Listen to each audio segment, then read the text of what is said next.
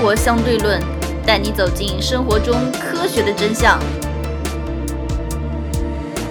我们上一期节目因为王爷家的空调而录音笔没有带防风罩，导致声音不是太好。经过后期很复杂的处理，也感觉不是太好。所以这期开始，我们使用两个录音笔一起录制，到时候可以方便剪辑一下。这么牛逼，两个录音笔就会降噪吗？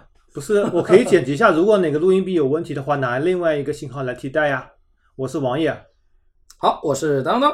哎，用两支录音笔同时录音，还会存在一个问题，让两支录音笔互相竞争、互相内卷。好吧 今天我们主题就是内卷啊，谈谈看内卷，最近一个非常火的话题。其实跟内卷相对的，就是一个躺平，对，是吧？在节目最后，我们也会放出两支录音笔的对比声音，看看有多少区别。好吧，那么提内卷，自然从教育开始。嗯，我们以前做过教育类的节目，教育内卷呢，当当比较有发言权。呃，对，教育内卷现在真是卷的毫无人性啊！所以这个毫既可以是没有意思啊，也可以是土豪的豪啊，真是毫无人性啊！呃，可能各位可能估计现在在听的人有一部分人已经结婚了，我估计呢有部分还没有结婚啊。那么如果有娃的人啊，其实逐渐是不是他上开始上小学之后，就会能够充分的感受到这个。嗯，不用上小学，幼儿园就开始。幼儿园就开始内卷了，各种班。那我所接触的幼儿园倒还稍微好这么一点点啊，因为幼儿园你卷，可能你花的这个钱，你还能看到效果。我说实话，比方说你去上什么舞蹈班、画画班，至少你的娃还游泳班啊。比方说我们的那个啊行长对吧？他女儿花了一万多块钱对吧？学游泳现在基本上算学会了是吧？嗯，这个我觉得至少能让你看到成果。真正内卷是什么卷？你一个暑假花了给他花了十万块钱各种辅导班，然后开学好还是一塌糊涂是吧？或者说别人给你成绩更好，不能一塌糊涂就你的排名可能不升反降，这个内卷让这个你花的钱真的让你感觉我靠，感觉 是吧？感觉真的是郁闷的要死啊，对吧？就是感觉花了钱什么都没看见啊，而且还买了一份伤心，对吧？这个才是这个哎最郁闷的事情。我就说，如果你花了一百万，你知道你花下去这一百万，你儿子可以上清华，你绝对花，对不对？对。但是关键你花了一百万，但你儿子大概率 是吧是什么都没有，对吧？这你就郁闷了，对不对？对吧？所以这东西，呃，还是一个付出。跟回报，如果很多人讲啊，就是从教育来讲啊，很多人说为什么我说房子啊，只要你知道这房子在一直会去增值的话，为什么没有人说房子内卷？因为房子总体来说，大家房子也内卷啊，房子内卷它会价格越来越高，价会高，但是学区房越来越高啊。你要知道一点，你别的价格房子高的话，你自己在你只你是有房子的，你你的房子价格也在增高。对呀，所以大家其实对这一块来讲，大家我说我我觉得全国人民啊，还是还是可以承受一下。可能你到一到到到到一个新城市去，觉得那个什么，对吧？但是我觉得教育内卷上，如果他们说对小孩子来说是一是一个投资的话，那我说实话，它的这个收益率啊，跟这个风险啊，远远远远远远远远大于房市，它的风险跟收益完全不成正比的，完全不成正比的，因为。大家应该看过一个现在非常多的一个录取率嘛？我们北京、上海抛开，其实我们到时候可以可以分一下北京、上海啊，其实也没有我们看到的这么美好，其实竞争也更加激烈，非常激烈，非常可怕。看起来好像它的那个录取率比较高，对吧？对。但你要知道，它那边都是些什么家长啊？那个，我以我们浙江为例好了，浙江啊，我记得我们那年高考的时候，浙江的综合的大概零三年左右嘛，对吧？暴露年龄了。呃，将近快二十年前了。呃，高考的时候，我们当时浙江的一本录取率大概是百分之六、百分之七。那么现在的话，增大了大概百分之十三左右。现在一本的录取率在百分之十三左右。嗯。那你就可以这么算，呃，中考就要淘汰百分之五十的人。中考就要淘汰。中考就要淘汰百分之五十人。我们那个时候其实也，当时应该也差不多淘汰，因为你要说把那些。把那些上一般的中学都算进去，我们现在把一般中学全部都算进去。哦，OK，全部都算进去。当时也淘汰百分之，其实现在也是淘汰百分之五十左右，还百分之五十左左右啊。对，淘汰百分之五十左右。那你要看百分之五十，那么其其实从全省角度来讲的话，你要考上一本来讲的话，平均来讲的话，呃，一百个人里面只有三个。啊，一百个人里面只有六个，六个，只有六个人，一百人里面，那你基本上一个年级，基本上我们以三百人来算好了，对吧？也就是十八个人，对吧？嗯也就是十八个人，那你就不要讲什么二幺幺和九八五了。嗯像我们浙江这边一本录取率大概百分之十三，二幺幺大概百分之四左右，嗯呃，九八五基本上是百分之一左右，嗯百分百分之一点几，一点三、一点四啊，嗯那你就可以想象，基本上如果是比较平均的话，我如果我们假设小学的生水平是平均的，每个学校是平均的话啊，嗯。基本上也就是说，年级第一名、第二名嗯。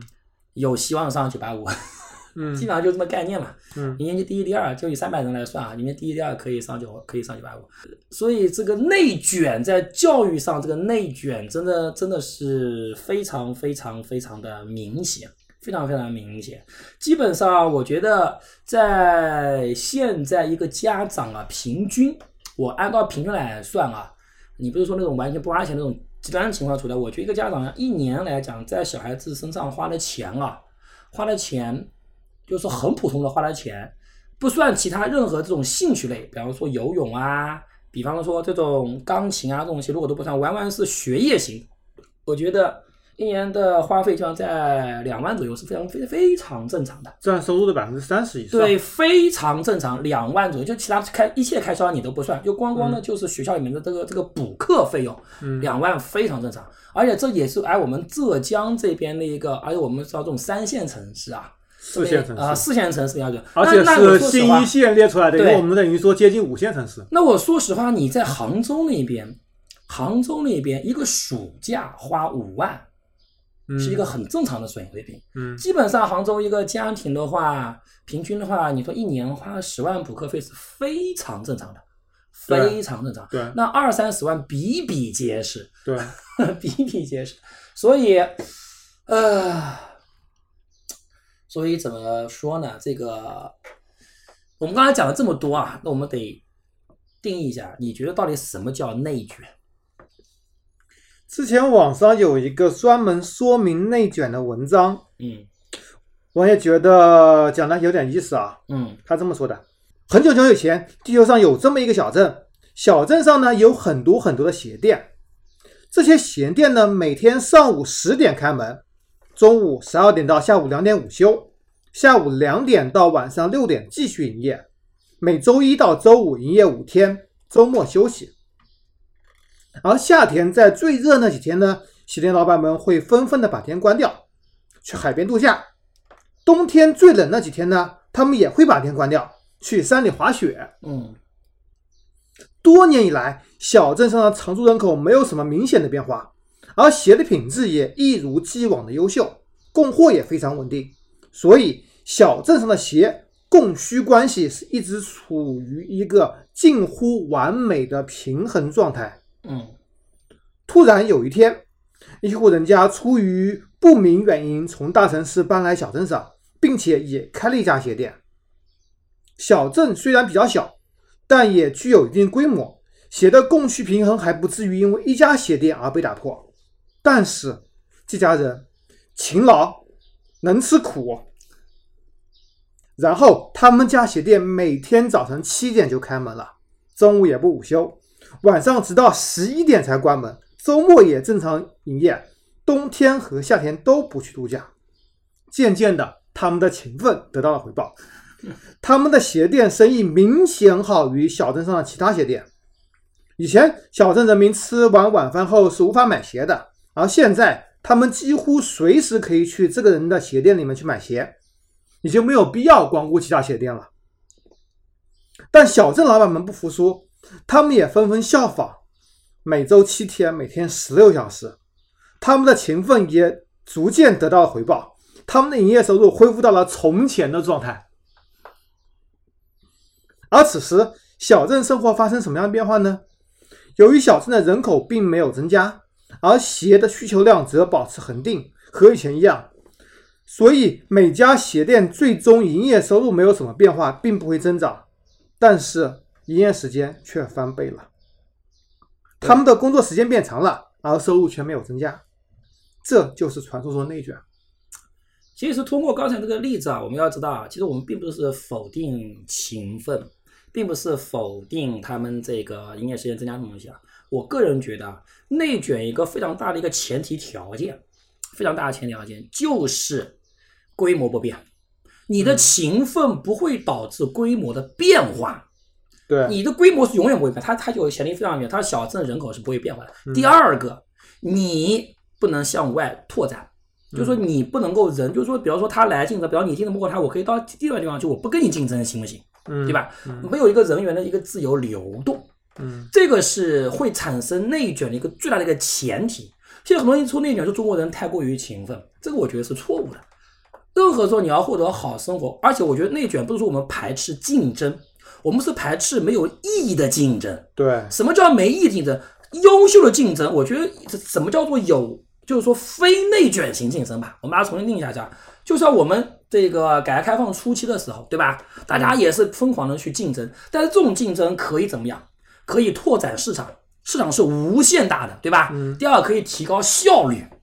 嗯，对吧？可以提高工作效率。可能我也是挺勤奋，但是我以前呃一个小时只能产生十块钱的收益，嗯我一天工作十个小时，我现在虽然说一天工作十二小时，但我每小时可以产生二十块钱的效益，对吧？嗯那大家是不是也不会觉得有种内卷心？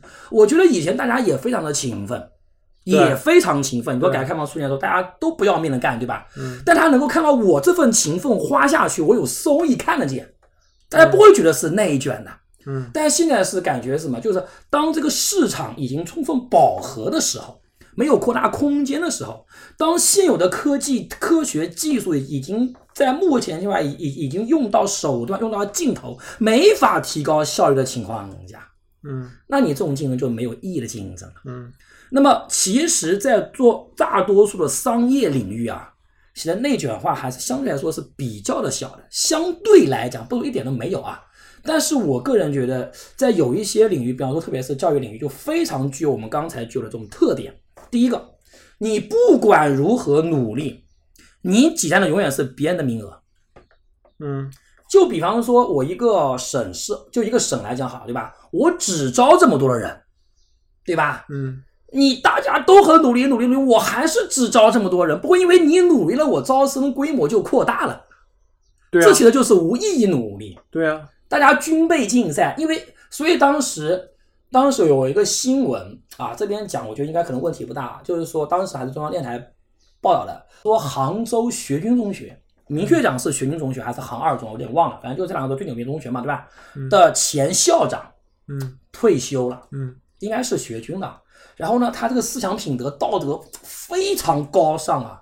有私立学校一百五十万请他嗯去当校长，很正常，这价格非常正常。他没有去，他接受了到那个四川一个很贫穷的一个城市里面啊，四川我忘记是哪了。然后就就就他说那他那边很多都是那种留守儿童，他到那边去当校长。当时那个留守儿童那边很多小孩子大概都是考不上大学的嘛，嗯那个那个一本入学率几乎是零。嗯然后他到了那一所中学去以后呢，完全把学军以及那种衡水中学那种最先进的这种所谓的教育理念，嗯就是早早上五点半起来给你生活，再跑操什么东西全部弄弄起来。结果这所学校一年以后发生奇迹了，嗯一本录取率大概达到百分之三十，非常本来几乎是零啊，嗯非常牛逼。然后就这样说他有奉献精神啊，什么好什么什么好。然后我当时就在下面评论了一条，我说其实这个人啊，从某种呢，我我们不能光从这个出发点来判断一件事情，他的出发点是非常高尚的。对，但是我说，很多时候你出发，你一个非常好的出发点，往往会导致一个非常恶劣的结的结果。其实这样，我说，首先第一个，他有没他去了以后，并完全没有增加四川省的高考的录取率，嗯该招多少人还是招多少人。你这个学校拿走的所有的名额都是别人的的名额。第二个，我可以百分百断定，从第二年开始，或者最晚到第三年，其他学校全部都会模仿你。对，然后结果是什么？结果是你最后三年后的娃学得更苦了，还依然没有书读。对，结果就就这样子，这就是个囚徒困境啊！对，没有办法。你原来这还是回到刚刚鞋店例子，对。原来比如说假设只有两家鞋店，他们是五比五，对吧？对。一然后突然有一家从九五五变成了九九七，对。然后就变成了零对八，对，然后它变成两家都变成了九九七了，你回来就只能变成三比三了。而且还有一点啊，从某种角度上来讲的话，这个两个鞋店的竞争，其实也不能说完，它至少对消费者是有益的。其实对消费者但是没有有产生任何价值啊！对对对消费者还反他而你增加营业时间，什么电费成本还得上去啊。对，是的。但但是，比方说，你至少还定位什么？就是说，你说你这个内，比如说教育内卷啊，你会发现它没有对任何人有益，除了对辅导班有益啊。那我凭良心讲啊，对吧？没有对任何人产生什么什么益处。创造 GDP 啊，哎，GDP 提前又流转了一遍啊。那你要知道，GDP 的创造是什么？它这个钱本来我可以花在更有意义的上面。他们不是不不，他们不是举过一个例子吗？我跟你交交易，我这一百万明明是可以去买非常好的东西享两个享受，两我非个让你去吃那个屎，我非让你去吃这个屎这也是创造 GDP。但是我一百万买套房，和你一百万吃坨这个吃坨屎，看起来都是增增加 GDP，都是在这种交易行为，只要交易就会产生 GDP，从理原理上讲，对吧？但是你这个这这都没有意义，你知道吗？对吧？我再问你一个问题：对不对？前几年吹嘘的所谓的小龙虾经济，很多人爱吃小龙虾，对然后很多人就去养小龙虾，对。然后最后吃了还是变成屎拉出来了，花了钱，呃，这个我觉得个人觉得不一样，关键是你花这钱你要爽。其实我们任何消费都是一个爽，还增加了啊肥胖的风险。这个我觉得增加肥胖的，我觉得啊这就这这是一个哲学问题，这是一个哲学问题，这个经济学没法探讨，也不是我们内卷可以探讨。就是说，让你说，我说实话一点啊，你喝了这么多大吃大喝，吃掉吃掉去，那些人还要去减肥，还专门去办办会员卡去，有什么意义？经济上是有意义的，这这是一个人创造 GDP 啊这，是一个人的爽的问题。同时给很多人提供就业啊。你吃屎爽的话，那没有问题。但问题是是是这样子，我可以把这个原本我不需要这个小孩子搞得这么的焦虑，我这部分钱可以投投到哪里？我可以花在其他上面，比方说，我可以买更好的车子，我我可以买更好的的衣服，我可以更多的旅游，对不对？我可以消费我更好的。我说实话，花在我虽然说做培训机构，但我说实话，对大多数家长来讲，花在培训机构上，他买不到任何东西。如何收听我们的节目呢？您可以在喜马拉雅、荔枝 FM 或者苹果的播客应用上搜索“生活相对论”，关注爱因斯坦头像的就可以了。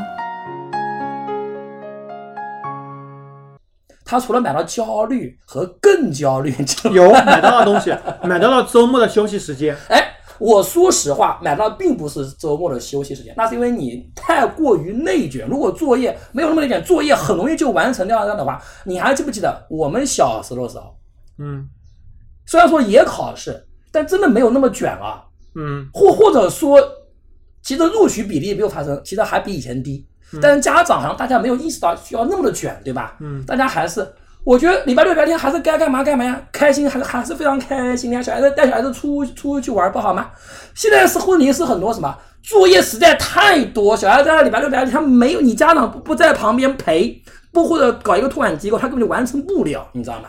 嗯，导致是这么一个结果。那除此之外还有一个东西，嗯，就是说兴趣班，比如说很多人认为学习象棋、学习围棋能够锻炼思维能力，或者说你出去跑步能够提升你的人体的整个身体健康啊。这个我觉得，就比方你说好的，像我们现在讲的内卷啊，比方说我们可能真的就集中在教育领域啊。这个内卷，其实我说实话，你说培养一些什么画画、嗯音乐，其实就比方你就比方刚才你说的，怕这个礼拜六、礼拜天家长没有自己的空闲时间，对吧？嗯你完全可以让小孩子去学学棋啊，去学学书法，去学学唱歌啊、跳舞啊，对吧？都比较开心，对吧？嗯我们现在所说的是什么？其实到了初中以后，这些东西都没有了。如果学压力不会这么大的话，你到初中、高中完全也可以搞这些东西，对吧？关键是后面都没有，全部都是什么？五这个五门课、六门课、七门课，全部都是考考试型的，没有办法。包括像画画，哎，我们现在讨论一个问题啊，对吧？这个学习下围棋、下国际象棋、下象棋，能不能提高你的数学能力，能提高你大局观？呃，我个人觉得必然是不能的，必然是不能的。专门有很多很多研究论文，很多很多人做过相应的研究，最后结果是不能。必然是不能的。其实很多人他说啊，他围棋下的非常好，他本身数学也非常好。那我说实话本身智商就高。围棋跟数学这种逻辑一定是有正相关关系，包括你的记忆力要要非常高。所以说，这就好比很多人就是把结果当成是原因，对，就是倒果为因了。嗯就他能学得好，不是因为他学了围棋，他本来就有这个这个，就他本来有有这个素质，哎或者有这个智商，对，对不对也有？人做过统计，对全球的国际象棋大师做过统计，他们的记忆力跟普通人比，几乎同一水平线。但他智商可能会高一些，但是这不是由于下象棋造成的，是因为他本身聪明，所以他才对，更容易去这个是必然的，这个是必然的。而有的人他说啊，学围棋可以让人提高大局观。坐得住，坐得住，有大局观的同学，这个我就更扯了。我觉得有人有人建议，呃，国足应该去学习下下围棋，这真的非才能常扯。提高大局观。我说扯淡吗非常吗？扯淡。我说难听点，你你你你说那些踢球踢的好的，说马拉马拉多纳，对啊他们几个人会下棋的。他都归归他连坐都坐不住，你知道？这个我觉得就非常非常非常非常非常扯了，这倒果为因，这其实就是一些商家的一些这东西，对吧？就一些但是有一点跟某些药一样，它会提到一定的安慰剂效应。比如说，我下象棋下的很好，下围棋下的很好，嗯，我会更能够敢于去尝试那种难题。尝试难题的确能够提高你的解题水平，因为你更有胆量了嘛。呃，这东西这也是唯一的用处，唯一。用处就是那你安慰剂。但是你可以做，不一定是下棋啊，你任何其他事情都可以的。你游泳，你敢于跳下去一样的呀，你敢于尝试，你不是只有这一样，你任何事情都一样的。所以你培养小孩 只能让他勇于尝试，呃，对啊，这任何事情都一样。所以我觉得了吧，像内卷，其实我们现在还讲的是那些艺术类啊，或者这种东西，这个其实不在我们的内卷范围内，这还算好。关键你还能至少你能够，比方说小孩子吹个琴、拉个拉个铃，你只要不是以这种考艺校为目标的话，你回来还能自娱自乐一下，我至少买个我开心。关键是真的是非常非常的夸张，所以我是觉得啊，就内卷这块来讲，有没有解决的办法？我我个人认为是没有解决办法的，就是从社会学上是没有任何解决办法的。这就是我们我以前之前我想讲的一个道理是什么呢？就是说警察一个体系，我以警察为例啊，一个体系内的两个存，就是一个体系内，你不能依托于体系内的因素发生变化来解决体系的问题。嗯，这是我一个基本的一个观点啊。就好比说，警察能不能解决偷盗问题？警察无法解决偷盗问题。嗯支付宝、移动支付可以解决。嗯，然后你一个问题解决了，就是 会产生新的问题，新的问题一定是这样。对，一定是这样子的，就是有产生一利，必产生一弊。嗯，你一个问题，它一定会转化成另外一个问题，这就是人类社会的本质。对，这是一定是这样，只不过这个问题可能变得更高级，或者说某种上没有那么血腥，或者没有那么直接而已。嗯可能变得稍微你看，通过这种电信诈骗嗯手段变得变高级而已。嗯但是并不能改变它这种本质。该诈骗它形式必然会发生变化，对吧？所以我是我是个人觉得啊，能不能解决教育上的内卷问问题，我必须讲，教育局根本解决不了，教育局只能把事情搞得越来越乱。除了把事情搞乱之外，没有任何意义。比方说，你还记得我们以前多好啊，文文中理中非常好，嗯对吧？嗯，你适合学哪个你就去学哪个，对吧？嗯现在的结果是什么？我天哪！哇靠，这个这个这这这简直了，你知道吧？嗯而且现在导致一个什么现象？很多人就是重读，而且必须要提前学。嗯现在大你都无法想象啊！现在很多小学生已经把初中必须把他要考到非常好的学，必须把初中内容提前全部全部学完，就是理科方面必须全部学完。问题是很多超前学习没有意义啊，呃，不是你没有到这个年龄，很多东西根本就无法理解。呃我说实话，在很大程度上不是没有没有意义。为什么现在很多城市啊，国家其实也注意到了这一点？为什么很多城市它开始取消那个什么东西？开始取消这个，呃，就是等于说公民同就是同胞嘛，嗯就是私立就是那个民办学校不能提前招生嘛。嗯在以前的话，你要知道考试啊，很大程度上就是一个熟练度，甚至比如说很多奥数竞竞这个竞赛题，嗯其实全部都是跟学英语一样的。你不你不需要理解，就是这种什么抽屉问题这种类型题，你把它给背下来，对这种题型套过去。因为我说实话，他们那种小学奥数那种那种就是选那种选这个选这个选拔题，你真的靠你的完全没有学过，靠靠你的智商去做，你可能给你充分的时间，你能完成的。嗯但是给你这么一个小时，你不可能完完成的。很多学生他就他就是背出来的，对但是可能对你高考来说并没有什么意义。对啊，但事实上，事实上，你要进这所学校，目前它是有意义的，啊，就是非常短视。我们看看美国非常急功美国也是在推奥数，对他们从来没禁止奥数学习，也同时推奥数各种竞赛，但他们不背题啊，他们就是靠自己来做。真的是把非，所以我我说实话，中国现在整个体制啊，它并没有把真正聪明的人给选拔出来，对，而是把那一些特别鸡娃人，可能他这个小孩他本身并不擅长数学，嗯，通过这种竞赛题给家长一个假象，以为他擅长数数学，对吧？所以我觉得像那种教育内卷啊，大家增加了教育的支出，最后有没有起到一个选拔人才的功能？我打一个非常非常大的问号，非常非常大的问号。因为现在，比方说，他现在很多从小学就开始什么，就开始所谓的掐尖。小学的很多这种通过鸡娃鸡出来的小孩，他真的是尖子生吗？他真的具有这方面的天赋吗？我看完全是未必的。就好比有一道题目，我们同样上完这个课以后，不做任何的辅导，马上给你一道相关一种更高水平的奥数题。你通过三四个小时，你能够通过自己的方法把它做做出来，我觉得你是非常有水平的小孩，说说明你这方面是有天赋的。但是你通过老师教你各种方法，对吧？提前学过，最后你可能在三分钟内就解出来了。你觉得那个完全靠自己的实力，三个小时解出来了，和你通过各种培训、各种提前学，三分钟内解出来了，谁更牛逼？当然三个小时更牛逼。对，但是现在是结果是什么？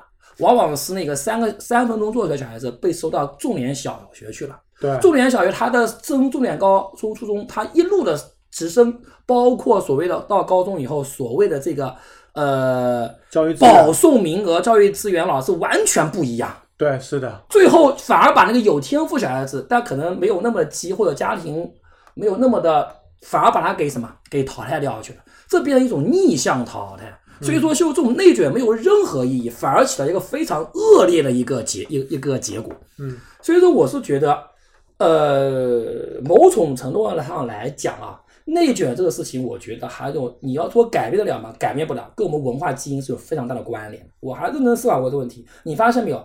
不仅仅是我们中国，韩国也非常卷，东亚三非常卷。对东亚三国地域模式，东亚三国地狱模式，为什么这一点啊？你会发现啊，如果我因为我要思考这个问题啊，跟跟跟大家分享一下，可能不一定正确啊。嗯，我个人认为啊，中国的内卷有非常非常大的文化基因在，嗯跟政府什么东西都没有很大的本质的这个关联。呃，我们中国有一个非常中国的内卷，你知道从什么时候开始吗？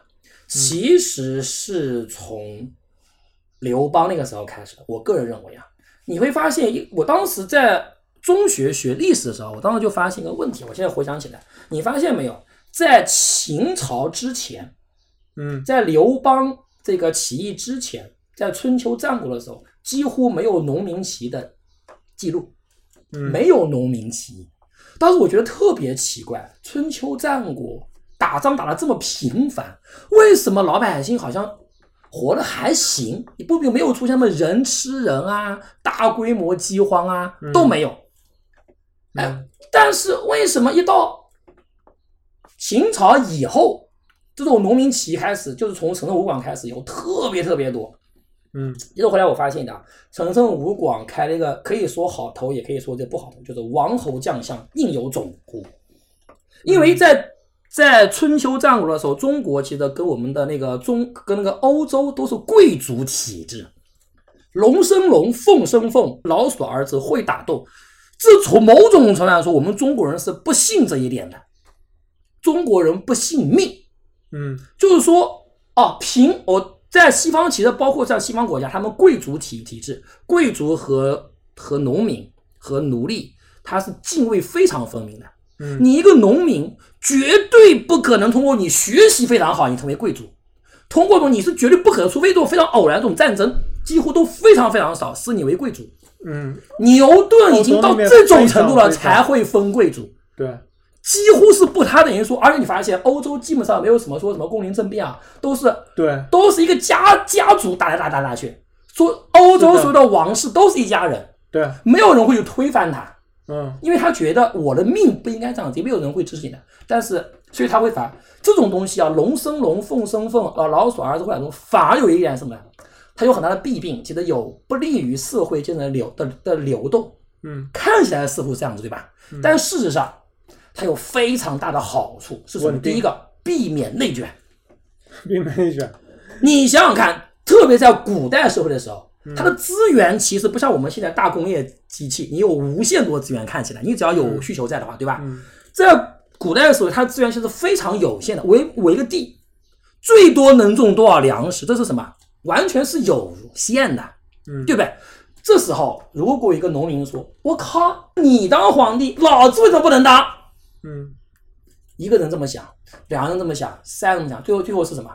无意义竞争。嗯我必须把你顶上去。我把你顶上去以后，我还得防备着别人顶，别就是这个别人顶我，对啊，然后消耗大量的资源，对各种策略、各种歪明门邪道，朝禁海，对各种各样政策全部都来，我就要保持稳定，我反而需要花巨大的资源耗费在稳定上面。嗯。但你发现没有，在西方国家，它为什么中央集权其实非常的小，但是社会还是比较稳定，它是贵，它会它是贵族体体制，嗯。因为农民他不想反，我这辈子就就这个命，嗯。没有一个农民会想就我去我去成为贵族的，嗯。贵族老爷欺压我是应该的，嗯。他们觉得是这样是这样子。我不说这个这个体制好啊，而且还有一点，你一个农民是不可能通过学习什么东西晋升到中央最高层去的，中央最高层全部是亲王，全部是贵族，一定是贵是贵族的，你不能进入中央最高决策层。但中国是什么？中国看起来非常的励志啊，朝为天田舍郎，暮登天子堂。嗯啊，这个将军本无种，男儿当自强，看起来非常好。也就是说，你通过考试或者不不通过考试，通过其他手段，你一个在田间地头耕作的农民，突然给你翻身的机会，成为到皇帝身边去，成为最大的掌权者之之一。这你想想看，还有谁会去想去搞科学技术？所有的脑力，只要给他千分之，当时从这个当时这个科举考考试啊，我说实话，真的是千分之一、万分之一的概率。你只要给这些人万分之一的概率，最出名的人都是往里面挤的。我要考秀才、考举人、考进士，他们现在讲的进士，按照当时的比例来讲，相当于现在院士。不是说水平，就是说当时的比例来讲，你能考上进士的水平，在全国比就是现在的院士。差不多，差不多非常非常非常难。嗯进士一出来，是按照现在来讲，至少就是正处级，出来就是正就是正处级，对吧？你这这是什么概念，对吧？所以对读书人，对中国最聪明的人诱惑太大了，嗯导致中国最聪明的怎么样？削尖脑袋，我要到最高层去，都在搞政治，都在学文学方面，没有人会去研研研究科学技术这一块，没有人能去。没有人去觉得这地怎么样多种出来粮食，对呀、没有人会去想我这个还去考虑数学问题，啊去考虑物理问题，那些会去考虑怎么把生意给做好，没有人会去考虑的。大家都是生意做好想有，生意做好有，江南生意做好了有，都是你知道是什么吧？读书考不上去，你知道吗？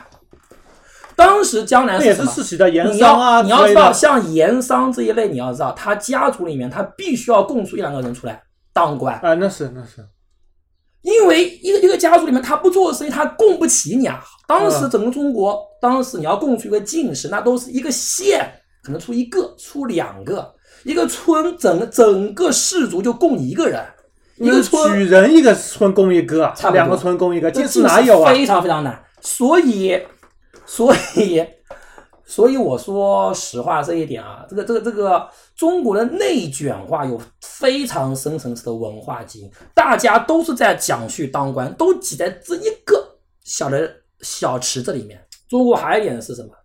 呃，比方说在西方社会啊，它叫做什么？叫做嫡长嫡长子继承制。嗯什么意思呢？就是说我不是说皇帝这一边啊，中国皇帝王王室也是嫡长子继承制，对吧？但是在民间中国是完全没有的，叫大哥和二哥就分家，嗯家分上去。中国是分家式的，看起来很公平。嗯我们现在也是主是主张这一点，嗯公平，对吧？嗯但是你要知道，在西方社会，在中在西方古古代社会，嗯中介者他并不这样子，他叫这样，就就是说，所有的的的资产全部给嫡长子，嗯，所有的固定资产全。部给欧洲这边基本上九十左右没有全部。几乎全部，也就是说固定资产全部给有的，嗯然后可能就给你一点钱，嗯你其他的一概没有，导致什么？导致他必须向外拓，向外拓展，嗯必须向外拓展，嗯对吧？必须要外面去做生意去谋生，嗯必须去拓展新的领域去，否则你在这个村子里面，你你你就得得饿得饿死呀。但是你想想看，如果是分家的话，嗯会产生一个什么结果？嗯大家我想多多多搞一点，他想多搞一点，最后什么？就在这一个就在这一个小小的水塘里面内斗，就跟那个造造造鞋子是一样，就为了这么一点点利益搞来搞去，搞来搞去，最后大家所以都把大家给，弄住了。对，所以你会发现一点啊，很多时候我们中国的一些文化思想看起来其实是挺公平、挺励志、挺上进的，但事实上，其实某种程度上其实起到一个非常大的一个阻碍作用。这就是我说的生一利必生一弊。你看起来是一弊，可能从长远看，或在某一个时期反而是一个利，对不对？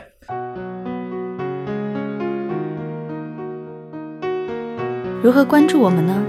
您可以加入 QQ 群四三九九五幺七幺零，关注公众号“生活相对论 ”TLR，关注网站 eduxdl 点 com。